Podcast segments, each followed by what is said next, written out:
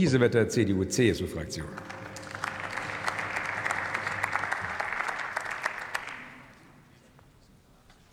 Herr Präsident, liebe Kolleginnen und Kollegen, meine sehr geehrten Damen und Herren! Die Operation Irene ist ein wesentlicher Beitrag zur Krisenprävention im Mittelmeer und sie ist auch ein Beitrag zu Ertüchtigen Libyens. Aber Herr Minister, wenn Sie die Zeitenwende nicht auf Beschaffung und auf fliegende und schwimmende Systeme beschränkt sehen wollen, dann gehört zur Zeitenwende aber auch eine Änderung unserer strategischen Kultur, eine Änderung unserer Einstellung. Und da möchten wir Ihnen als Union zwei Überlegungen anbieten. Prinz Charles sagte gestern hier, König Charles. Ja, ich bin noch nicht der Zeit voraus, aber ich nehme den Rat gerne an. König Charles. König Charles hat gestern hier einen sehr interessanten Gedanken geäußert. Er sagte, Where goods travel, ideas travel too. Wo also Handel stattfindet, werden auch Ideen ausgetauscht. Wir müssen begreifen, dass wir als Bundesrepublik Deutschland zwar nicht Anrainer des Mittelmeers sind, aber wesentlich zur Kapazitätsbildung im Mittelmeer beitragen können.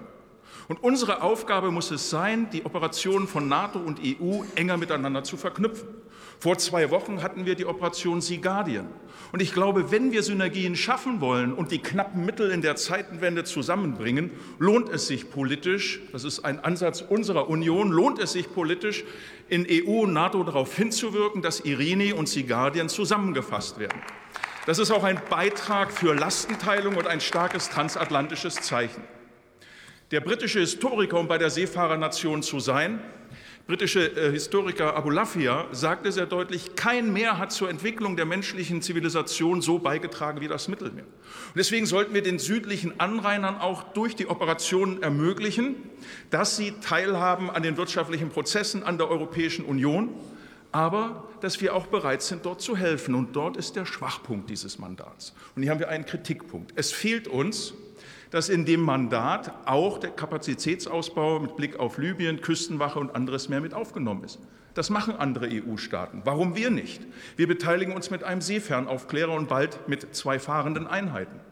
Aber der UN-Sondergesandte wird versuchen, in diesem Jahr bereits die Wahlen durchzuführen. Und wenn wir den UN-Sondergesandten unterstützen wollen und sofort reagieren wollen, dann gehört das in das Mandat rein. Und ich erwarte schon, wenn Sie von integrierter Sicherheit sprechen, liebe Kolleginnen und Kollegen der Regierungskoalition, in der beabsichtigten nationalen Sicherheitsstrategie, dass Sie das mitdenken und dass wir handlungsfähiger sind. Und das sollten Sie mit aufnehmen.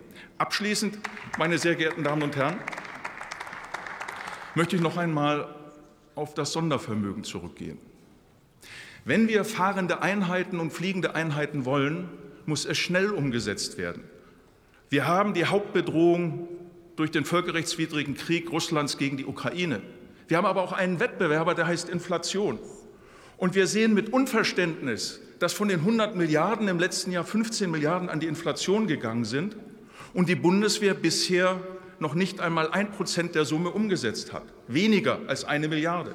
Sie haben hier unsere Unterstützung, Herr Minister.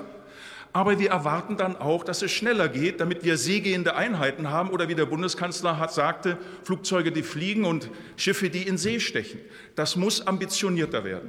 Deswegen unser Angebot, beschleunigen Sie es, wir unterstützen es, aber bringen Sie das auch in die Mandate ein, denn in den Mandaten können Sie zeigen, dass Ihnen integrierte Sicherheit ernst ist und dass wir ein Angebot an die Maghreb-Staaten, an die Staaten in der MENA-Region, also im Mittleren Osten und im nördlichen Afrika haben. Und dazu gehört es auch, die Missionen möglichst ganzheitlich zu betrachten und irgendwann zusammenzulegen. Wir unterstützen die Mission und danken den Soldatinnen und Soldaten für ihren Einsatz. Vielen Dank, Herr Kollege Kiesewetter. Als nächster Redner das Wort der Kollege Max Lux.